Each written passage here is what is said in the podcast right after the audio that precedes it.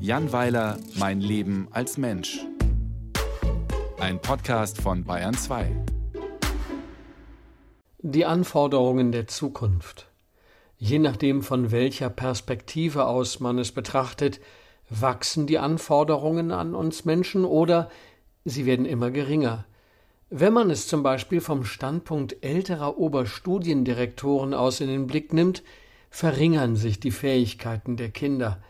Unsere Grundschüler waren zum Beispiel noch nie so schlecht im Lesen wie jetzt. Das ist eine Tatsache, aber vielleicht müssen sie einfach nicht mehr so viel lesen, um ihre Umwelt zu begreifen. Die Anforderung an die Kinder sinkt also in diesem Bereich, wächst aber in anderen Feldern, zum Beispiel beim Umgang mit der Digitalisierung.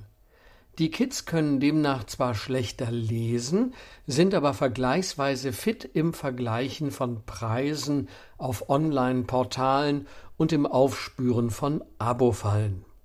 Es ist ganz schwer vorauszusagen, welche der beiden Skills, also Lesefähigkeit oder Verständnis digitalisierter Vorgänge, besser dazu geeignet ist, ein langes und erfülltes Leben zu fördern.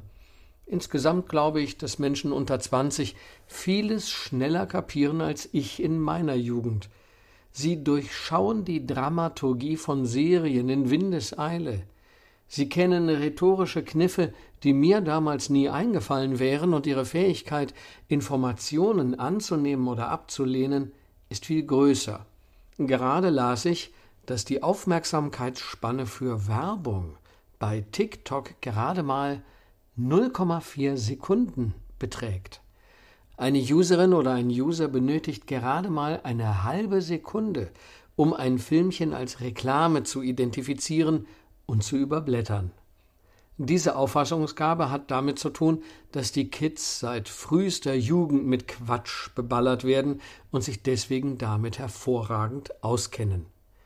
Trotz dieses beunruhigend klingenden Befundes erscheint mir die kulturpessimistische Meinung, dass die Ansprüche an die Menschen immer weiter sinken, etwas weit hergeholt. Wenn ich von mir selbst ausgehe, muss ich sogar feststellen, dass immer mehr von mir erwartet wird. Jahrelang bin ich zum Beispiel immer dann durch den Park gerannt, wenn mir danach war. Also nicht sehr oft, äh, eher selten. Nun habe ich mich dazu entschieden, dies wieder öfter zu machen. Dieser Gedanke wurde maßgeblich durch Hannas Hinweis angeregt, dass es für mich gut sei, dies wieder öfter zu machen. Ich sagte, dass ich leider meine Joggingschuhe nicht mehr fände, sie sind weg, irgendwie aus dem Fokus geraten, wie man so sagt.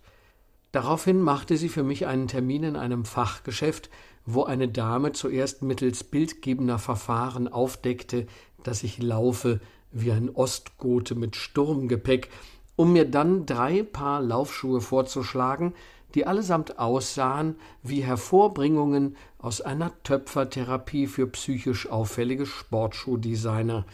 Ich entschied mich für ein weitgehend blaues Hightech-Modell und hoffte, dass mir die Menschen nicht auf die Füße gucken, wenn sie mir im Park begegnen. Diese Schuhe sind intelligenter als ich. Sie verfügen über eine DNA-Loft-Dämpfung, ein segmentiertes Crash-Pad und eine Guide-Rails-Technologie. Da kann ich nicht mithalten. So viel ist sicher. Außerdem kaufte mir Hanna eine Uhr, die andauernd meinen Puls kontrolliert, meine Schritte zählt und mir mitteilt, wenn ich mich hinsetzen soll. Kein Witz. Offenbar sind die Erwartungen an meine Hirnleistung seitens der Sportartikelindustrie derart gering, dass man davon ausgeht, dass ich nicht weiß, wann ich gerne sitzen möchte. Naja, ich kam dann vom Laufen nach Hause und setzte mich zu Nick an den Esstisch, um mit ihm Kaffee zu trinken.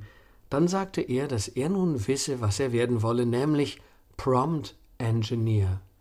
Ja, das sind Leute, die KI-basierte Programme wie ChatGPT so geschickt mit Aufgaben füttern, dass dabei brauchbare Ergebnisse rauskommen. Man sitzt also aus beruflichen Gründen an einem Monitor und tippt Suchanfragen in ein Textfeld. Nick erklärte mit leuchtenden Augen, dass man damit locker 300 Riesen im Jahr verdienen könne. Aha, und welche Qualifikation braucht man dafür? fragte ich. Nick sagte, Man muss eigentlich nur schreiben können und lesen. Das ist alles. Ich denke nun, das könnte ein guter Ansporn für Grundschüler sein, sich in Deutsch doch mal anzustrengen.